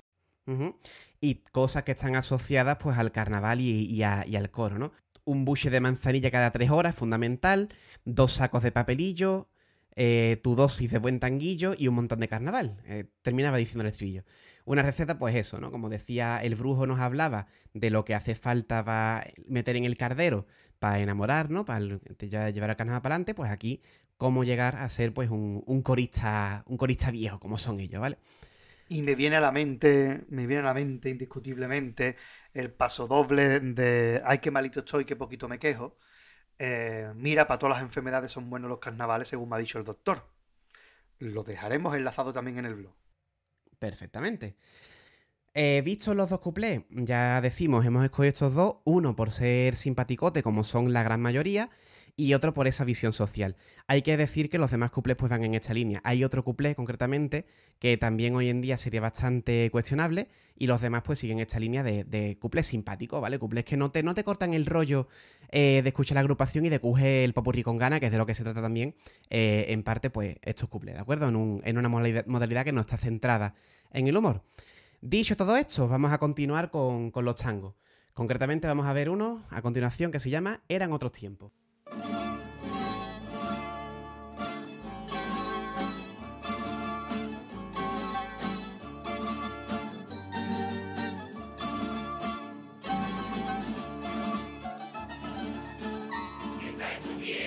Facilito, mientras mayores más sencillito. Eso es.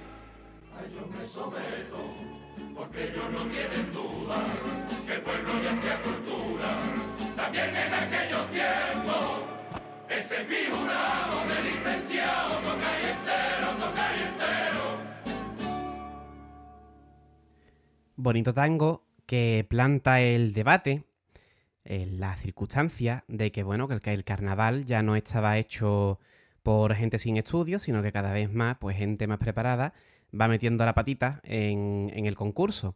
Tanto es así que durante aquellos años el jurado pues estaba compuesto por gente universitaria y Julio Pardo pues aboga por volver un poco al bajar un poco, por así decirlo, la exigencia, ¿no? Y que todo el mundo sabe de carnaval si, si ha salido, ¿no? Eh, acaba diciendo que toca ahí entero el licenciado en, carnaval. Bueno, una letra que curiosa porque la firma un abogado, o sea, uno de esos autores universitarios que empiezan a despuntar y que después ha sido jurado. Este año ha sido precisamente en 2020 eh, jurado de presidente de jurados de, de juveniles. Eh, es una letra que, bueno, que está bien, que cae un poco en el tópico ese de que de carnaval sabe todo el mundo. Y bueno, y hablan también de aquellos tiempos en los que ser carnavalero era poco menos de gente de baja estirpe, ¿no? Eso lo comentamos también en el programa de Romancero, como el que sacaba Romancero, bueno, o el que salía en carnaval, era el apestado de la sociedad, gente mmm, que no querían en ningún lado. Sin embargo, a partir de los años 70, finales de los 70, con el coro de los dedócratas, eh, empiezan a cantar los universitarios y a gustar el carnaval a otra gente. Esto llega hasta el jurado, que entonces pues tenían a muchísimos profesores, etcétera. Yo conozco incluso profesores de universidad que ni siquiera les gusta el carnaval sido jurados del falla. Porque, bueno, pues tú sabes de historia, no sé, pues venga, ponemos de jurado. ¿Sabes de música? Pues para jurado. Y ellos abogan un poco porque no tanto sean los títulos, sino que sepan realmente de carnaval, que es por donde yo tomo el tango. Aunque como dice Noli en ese vídeo que casi se ha hecho un meme, ¿no? Se cree todo el mundo que sabe de carnaval y de carnaval es muy difícil saber. Pues más o menos podemos decirlo. Que no le falta razón ahí, por más meme que se haya, que se haya convertido. Otra cosa que me ha llamado la atención es que no es algo reprochable ni muchísimo menos, ¿de acuerdo? Va, quede por delante. Que en el tango dice que la escuela del, carnaval es el falla, ¿no? Y esto es algo que comentamos también en, en el concurso, en el concurso. En el programa del romancero, que la gente que está centrada en el concurso, pues se centra pues, en eso, en el falla, en el concurso. La escuela del, del carnaval es el falla, cuando ya vimos que existe muchísimo carnaval fuera de lo que es el falla y de lo que es el concurso. Pero ya digo, no es algo reprochable, simplemente es algo que me, me ha parecido curioso y por eso lo, tra- lo traigo aquí. No, además, Antonio Rivas ha reconocido que, bueno, él ya está retirado de- del concurso y que está loco por escribir un romancero, una callejera o algo de esto. O sea, que realmente sabe de lo que está hablando, que no está simplemente, pero es verdad que se habla del falla como el templo del carnaval y el carnaval trasciende las cuatro paredes del teatro. Completamente. Así que un- una, una letra curiosa, ya, hemos, ya hemos, hemos hablado. Durante mucho tiempo el carnaval fue algo de gente de, de baja alcurnia, por así decirlo. Poco a poco va metiendo la patita en la autoría personas con estudios, universitarios y demás, hasta el punto que, que, bueno, tenemos universitarios en el, en el teatro y Julio Pardo dice, espérate, vamos a volver un poco a lo básico, ¿no? Digamos que siempre ocurre algo parecido con el, con el carnaval, entre todo el mundo entiende de carnaval, de carnaval solo entienden algunos, vamos a innovar pero sin olvidar lo clásico, siempre estamos ahí un poco buscando la balanza entre, entre dos tendencias, ¿no? Sí, esto... mm, Pero bueno, son cosas que... Son debates que existirán siempre. Pero bueno, yo creo que también es bueno que el carnaval se abra a, la universidad, ahora con la cátedra del carnaval de Cádiz, etcétera. Yo creo que eso siempre es bueno siempre y cuando no, se pierda en la base de todo esto y cuál es la, la razón. Y la razón es, a mi gusto, la, la crítica más que nada. Y es lo que tenemos en el siguiente tango. Completamente. Así que vamos a ello.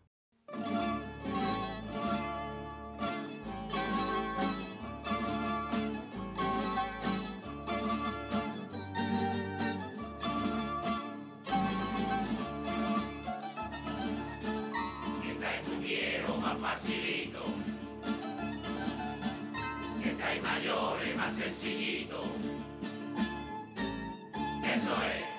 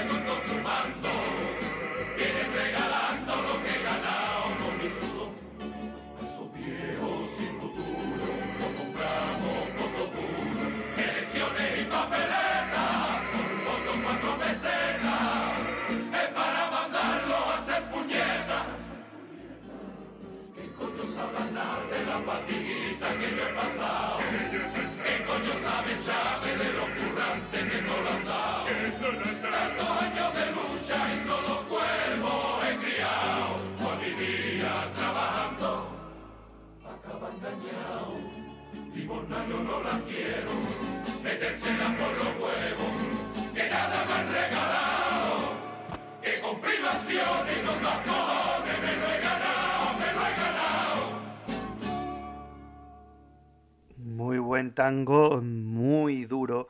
Y un tango que es verdad que se escribió hace 20 años, pero que está completamente de actualidad. Un tema que nunca pasará de moda como es las pensiones. Ellos hablan de que las pensiones y sus subidas no son más que limosna y dicen que los políticos no saben las penalidades que han pasado y que están pasando y que no es un regalo que les suban las pensiones porque cada céntimo que le den eh, se lo han ganado ellos a pulso.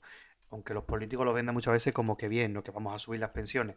Es que no tenga que no es que él le dé un regalo, es que se lo han ganado por todos los años de esfuerzo y de penuria. Y todavía aquí no había llegado la crisis donde los pensionistas fueron los que sustentaron prácticamente la economía española y a tantas familias, ¿no? Realmente es una letra muy fuerte y muy, muy certera y muy de actualidad. Se podría cantar en 2021 si hubiera carnaval fácilmente. Las pensiones siempre están en la cuerda floja. Siempre es un tema que yo desde pequeño lo, lo recuerdo, el debate de las pensiones, de que si se congelan, de que si suben, de que si bajan, incluso lo que hemos comentado alguna vez, la promesa del político para conseguir el voto de, la tercera edad, como se le suele llamar, siempre tiene que ver con la pensión. Yo sinceramente es que no tengo na- nada, absolutamente nada que, que agregarle a la letra. Me parece una letra muy contundente y muy cargada de, cargada de verdad en cada una de, de, su- de sus versos. Una pensión no es ninguna limosna, no es ningún regalo, es algo que se gana con muchísimo esfuerzo, muchísimo trabajo. Así que solamente puedo decir que chapó a Antonio Rivas por, por esta letra, que me parece una, una auténtica barbaridad. Poco más que añadir una letra que se explica sola. Muy bien llevada y Yo creo que es que no hace falta añadir nada más, que está todo muy, muy bien explicadito y se entiende perfectamente, como deberían ser todas las coplas del carnaval. Y ahora pasamos a. Sí, tenemos la crítica, llevamos dos críticas seguidas. Vamos a ir a un piropo, el que es para mí, para mi gusto personal de mí mismo, yo como pater, el mejor piropo de todo el repertorio.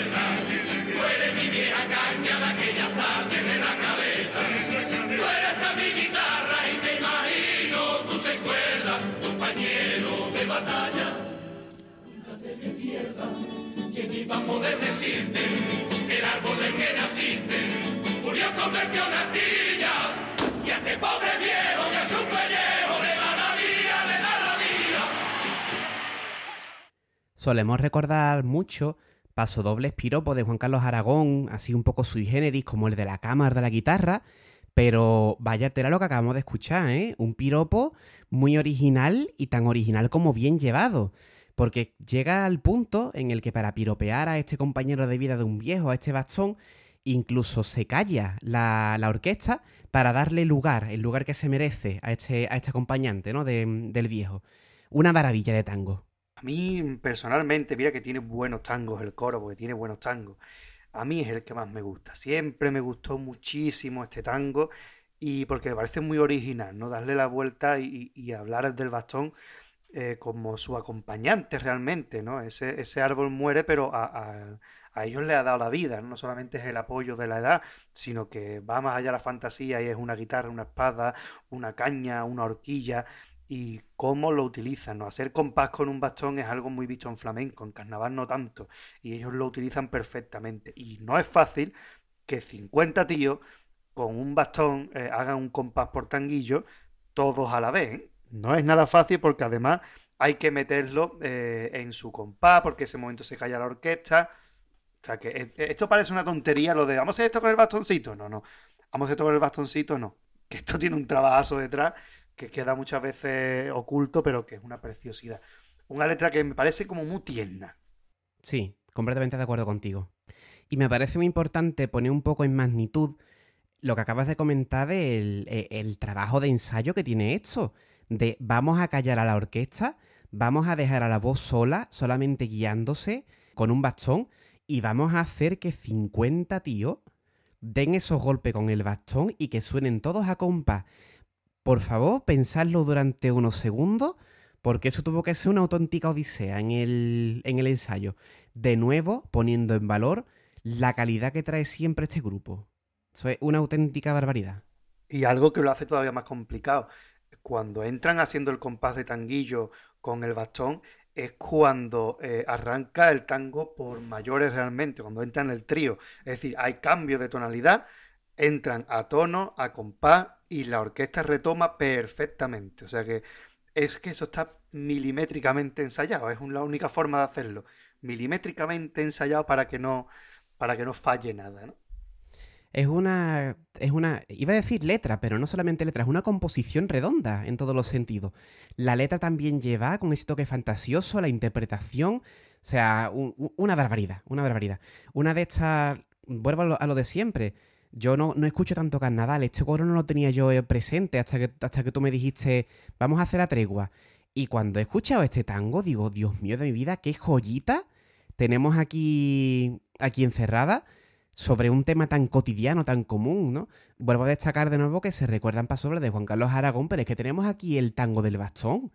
Que, qué barbaridad de, de, composición, vaya. Y menos mal, aquí de verdad menos mal en grande, que estaba la televisión porque esta letra no está en la cinta. Esta letra no se grabó en estudio, se cantó en el falla. Es decir, se podía haber perdido tranquilamente si no llega hasta ganar su grabando las semifinales porque encima no se cantó ni en la final. O sea que podemos haber perdido, yo, para mí, el mejor tango del coro. Pues aquí lo dejamos también. Eh, la, capacidad que tenemos hoy en día de grabarlo todo y que eso pues nos permite recordar joyas como esta. Y de este tango que no se, que no se cantó para el disco, vamos a otro que tampoco está en el disco y que está cantado en el falla. Eh, hay que decir que si te asomas a los discos del año 2000 encontrarás eh, que hay letras que no están. ¿Por qué? Porque los autores fueron componiendo a medida que va avanzando el concurso con esto de no repetir letras. Así que por eso hay letras que se grabaron, eh, los discos antes de terminar los repertorios. Claro, y por eso la variedad un poco de calidades que tenemos nosotros aquí en este programa. Así que ya sin más, vamos a escuchar el último tango que hemos seleccionado del repertorio de La Tregua.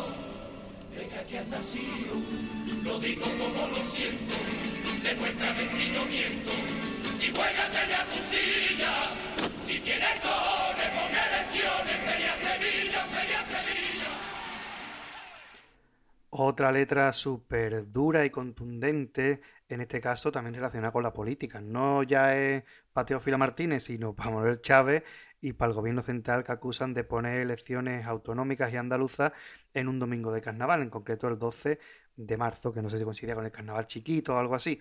Ellos creen que al gobierno le importa poco la opinión del pueblo de Cádiz y que incluso se pueden beneficiar los señores del PSOE porque se supone que Teófila Martínez le podía quitar un poquito de peso ya que había triunfado en Cádiz. Pues bueno, pues eso es lo que trata un poquito esta letra y termina de una forma tajante. Si tienes cojones, pon elecciones en Feria Sevilla, Feria Sevilla. Más fácil de entender, imposible. Hemos visto, como siempre, como es habitual en las comparsas de carnaval, la política muy presente y en este caso pues va, dirigido a Chávez, que incluso en el, en el tango de Siento mucha rabia que escuchamos antes también lo nombra a Chávez, o sea, lo tiene muy presente y la crítica va muy personalizada hacia él. Y en este caso, pues es así, ¿no? Se siente el autor que el pueblo galletano pues está despreciado. Y es muy curioso, ¿no? El, tratamiento de, de, una fiesta y otra, que aquí pues, lo dice muy claramente. La Feria de Sevilla, pues siempre la visión que se tiene es que está mucho más mimada y mucho más respetada que el Carnaval de Cádiz. Y si este era, y si el tema de Teófila Martínez era uno de los grandes temas del 2000, este fue otro, ¿no? Eh, decía Manuel Santander ese año que en la carpa iba a estar votando hasta los candidatos, ¿no? Así que realmente otro, otra letra de cuando el carnaval ocupaba cosas de que, ocurra, que ocurrían a lo largo del año. También hemos hablado mucho de eso. También hemos hablado mucho de eso, de que hoy en día el carnaval para entender referencia, pues te tienes que ir prácticamente al día antes o la semana de antes. Y bueno, en este caso, pues el carnaval, pues tiraba de suceso de todo el año que, acaba de pasar. Exactamente, y una buena letra de tango para acabar esta lista de ocho tangos que hemos escuchado, que no están nada mal. Hay uno más, pero bueno, no lo hemos metido por cuestión de tiempo y tampoco tenía mucho allá donde rascar, eh, pero el que quiera escucharlo es el tango Plaza al Palillero. ¿eh? Así que hay un tango más, pero no lo vamos a escuchar. Podéis ponérselo si queréis para escuchar ese tango y lo siete cuples restantes que no hemos escuchado. Y ya por último, pues solamente nos queda escuchar una pieza de repertorio, que es el popurrí. El popurrí que, bueno, vamos a escucharlo, luego lo comentamos un poquillo, pero digamos que es un popurrí de coro bastante, bastante normalito, en el sentido de que no tiene mucho, un gran contenido, pero sí que tiene bastante cosita que sí, así que vamos a escucharlo.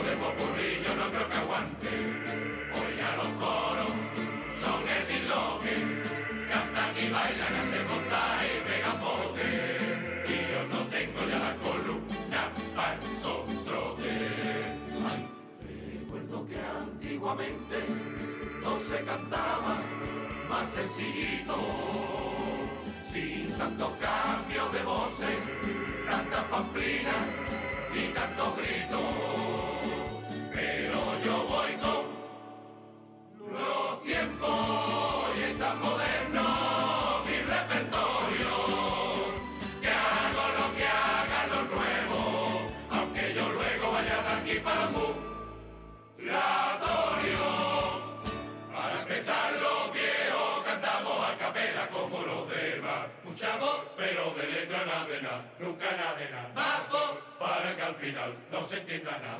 Nada como hacer que los tenores resalten. Hay que conseguir que la segunda se escuche. Un silencio para que los bajos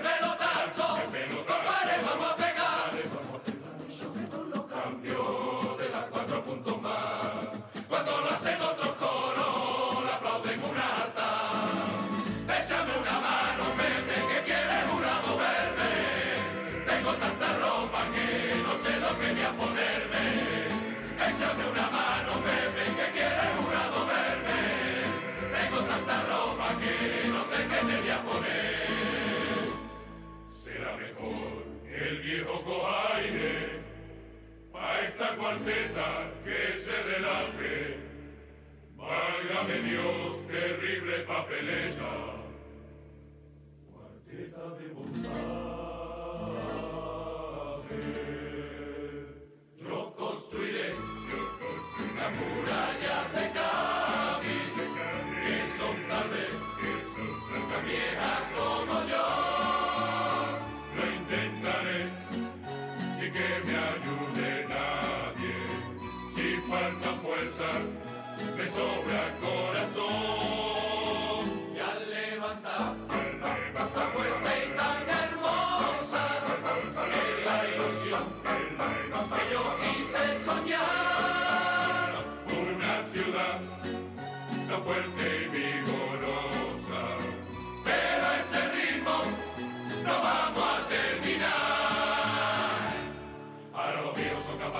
hasta la ópera con tono celestial, que nadie piense que vivo ya no es igual, ya verá, ya verá, ya verá.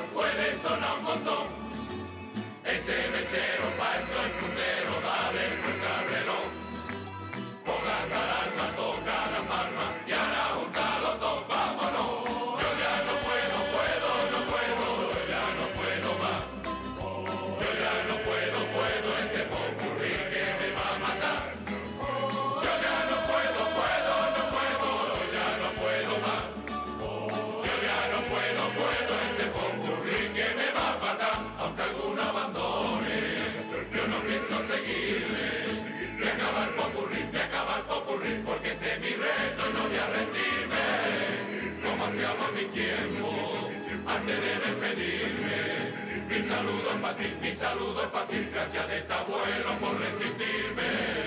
No sé qué tendrá el carnaval, contigo vuelve chiquillo. A esos que no pueden llamar, que vengan que es muy sencillo. Arráncate por el y siéntete ya un chaval.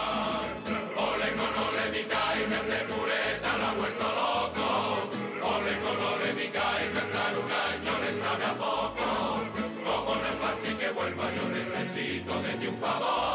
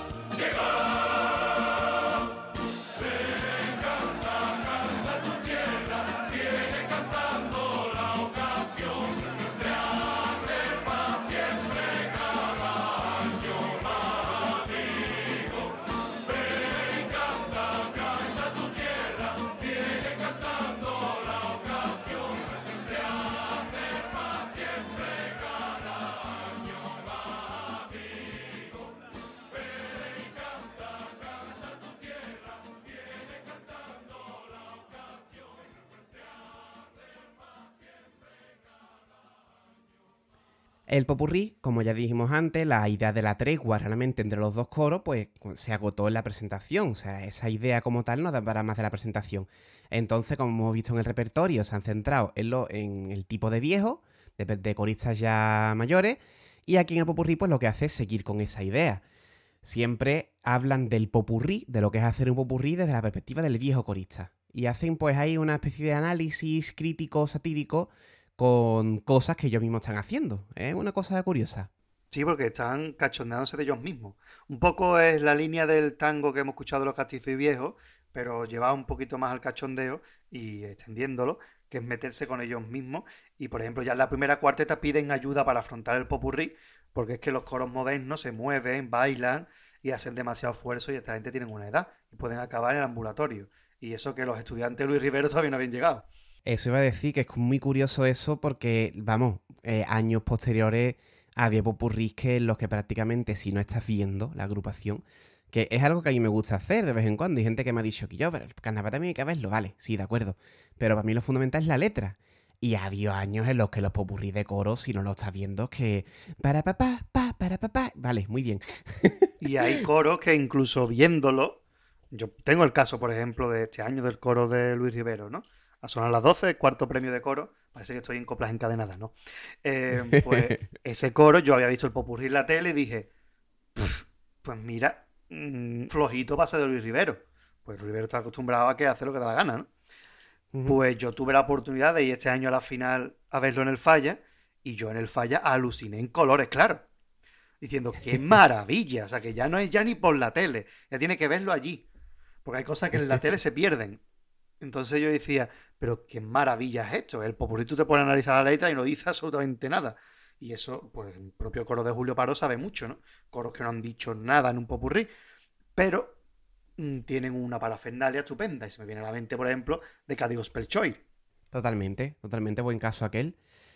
Y de hablar de los bailecitos en los coros, pues luego pasa a las voces, pamplinas de voces en el, en el. Pero claro, este grupo es muy bueno, hace lo que quiere con las voces.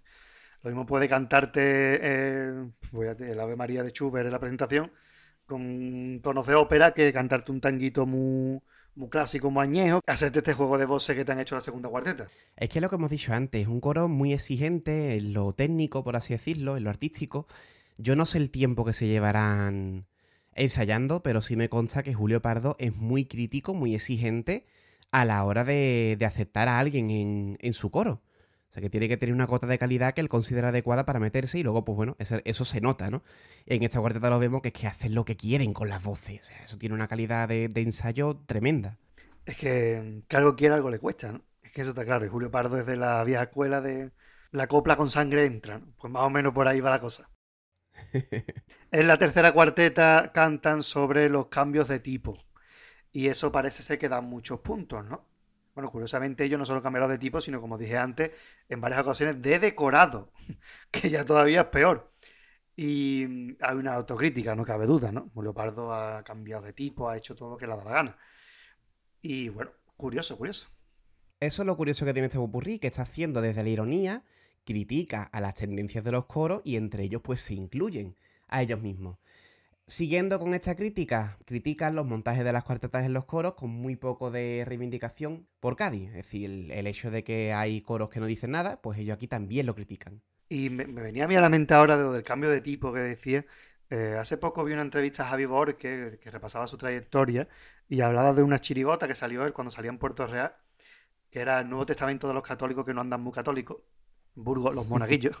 Em, y esa chirigota, que además la autoría era de Paco Rosado, del, del Caracol, es decir, que había gente ahí buena, no pasaron de las preliminares.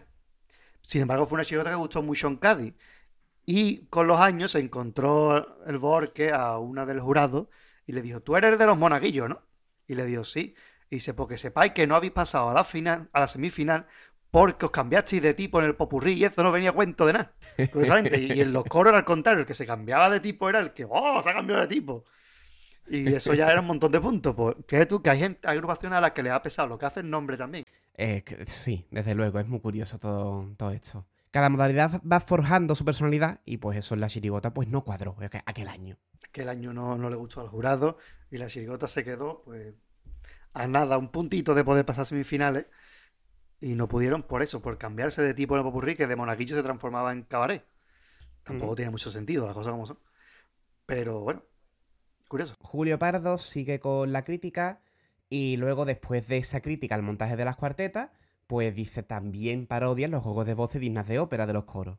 Con cachondeíto porque son viejos. Y también pues ahí vuelven a demostrar su arte de voces. Claro, y sobre todo porque dignos de ópera, mm, como la que cantaron en la presentación ellos mismos. Por ejemplo, es curioso, ¿no? Porque en ese momento en el que están cantando la Ave María realmente no son viejos, es la transformación. es, verdad, es verdad, es, curioso eso también. Se puede entender por ahí, claro. Como en ese momento que no son viejos, hacen lo que les da la gana con las voces. Ya una vez que son viejos, se meten por tanguillo mucho más sencillo. sí, la selección de la música también, muy importante. Claro. Sigue después con la siguiente cuarteta, haciendo percusión con lo que pueden, con las pastillas. O sea, una cuarteta así movidita y poquito más, creo yo. Sí, a mí me recuerda a la de a la que imitaban a Charrúa, el Cheta con clase, que hacían música con los sonajeros, con los biberones. Pues me sonaba un poquito aquello.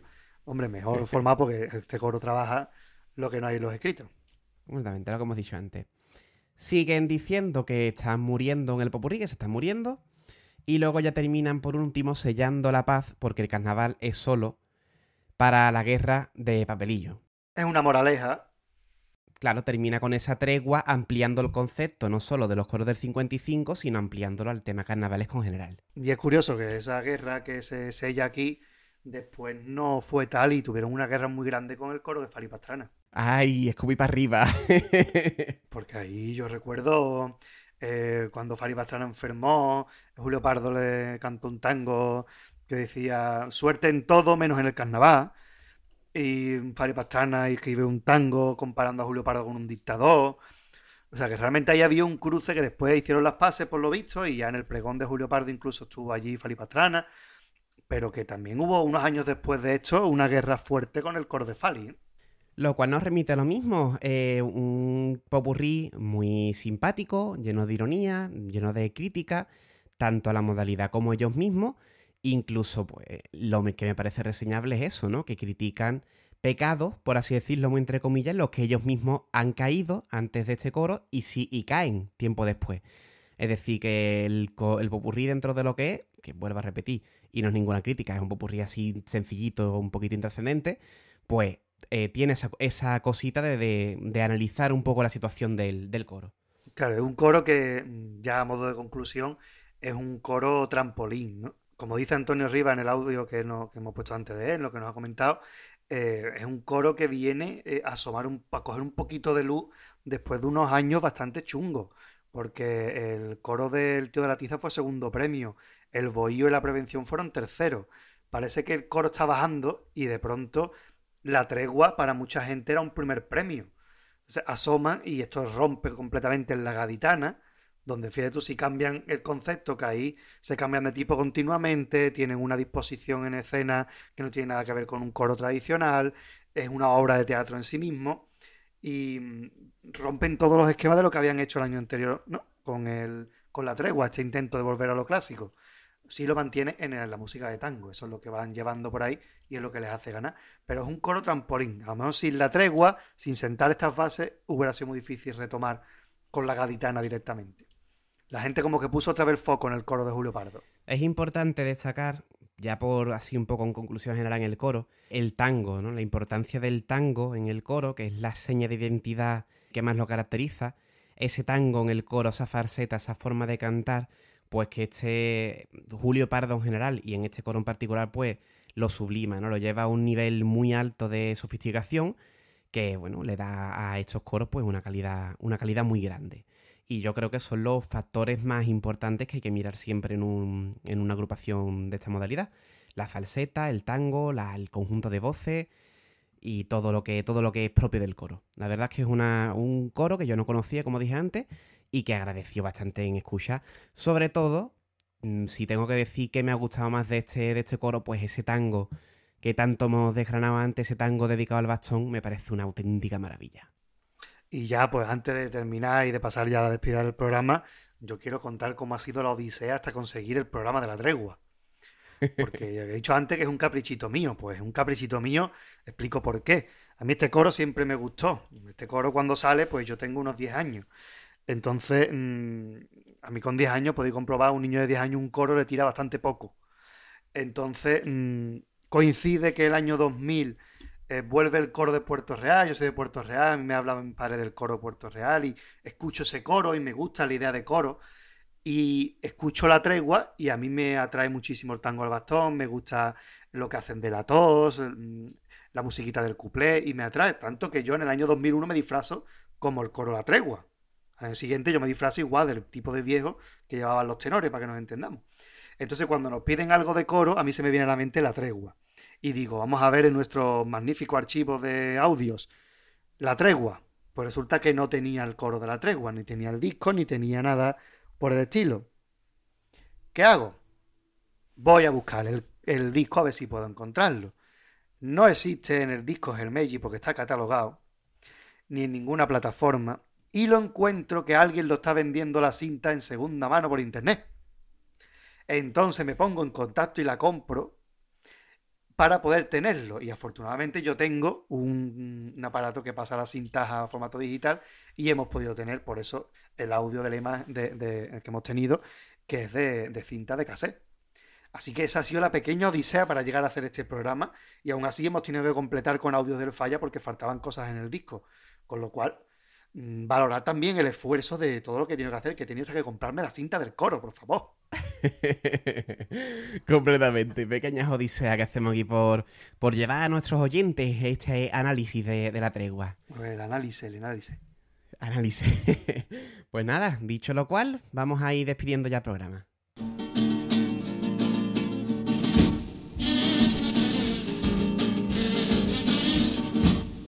Pues hasta aquí hemos llegado. Quinto programa de esta nueva etapa que tan buenas críticas está recibiendo. Esperemos que este programa os haya gustado tanto más que como, los anteriores. Y poquito más podemos decir. Los medios de contacto, como siempre, nos podéis encontrar en el blog compagayetano.com. No- Tenéis el correo electrónico que se está usando poquito en esta segunda etapa, compagayetano.gmail.com. Si queréis mandarnos algún audio, pues lo pondremos por aquí en el, en el programa. Y por supuesto también nos tenéis disponibles en las redes sociales. Estamos en Twitter como Compaja Gitano, en Facebook como lo mismo, Compaja Gitano. Y muy importante recordar eh, nuestro YouTube, ah, también como Compaja Gitano, donde el Pater no solamente está haciendo la labor de resubir los audios, los vídeos, perdón, de tantísimos años de blog que tenemos, está resubiendo lo- los vídeos que se habían perdido con tanto lío de derechos de autor y demás, como así también está haciendo un montaje de, de estos audios de Radio Compás para que lo tengan ahí disponible en vídeo. Y yo particularmente les recomiendo que le echen un vistacito, porque así le pueden poner cara quizá a cuando decimos los componentes o cuando vemos la- las coplas, le pueden poner imagen a esto que nosotros decimos aquí, aquí de voz. Yo creo que merece la pena que le echen un vistacito al, al YouTube también.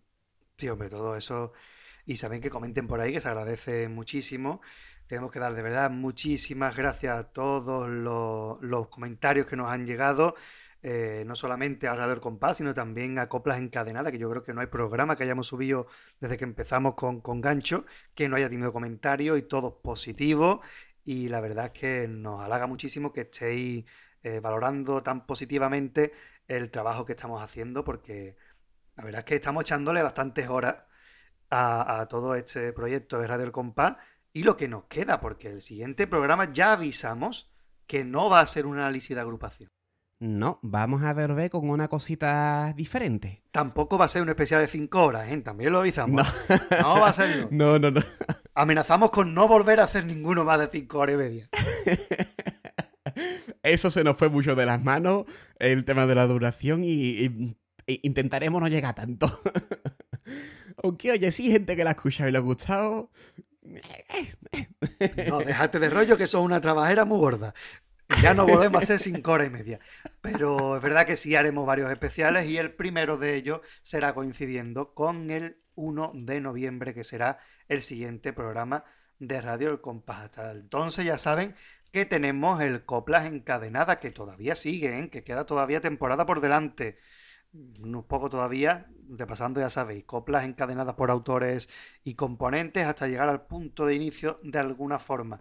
La semana que no hay programa, pero la semana coincidiendo con el día que se publica este. Es decir, si este está disponible un lunes, el siguiente será un lunes y lunes y lunes. Si está publica un sábado, sábado, sábado, sábado. ¿Vale? Que no esperéis ustedes, no siempre son los lunes, no. Siempre son el día que tocará Radio El Compás.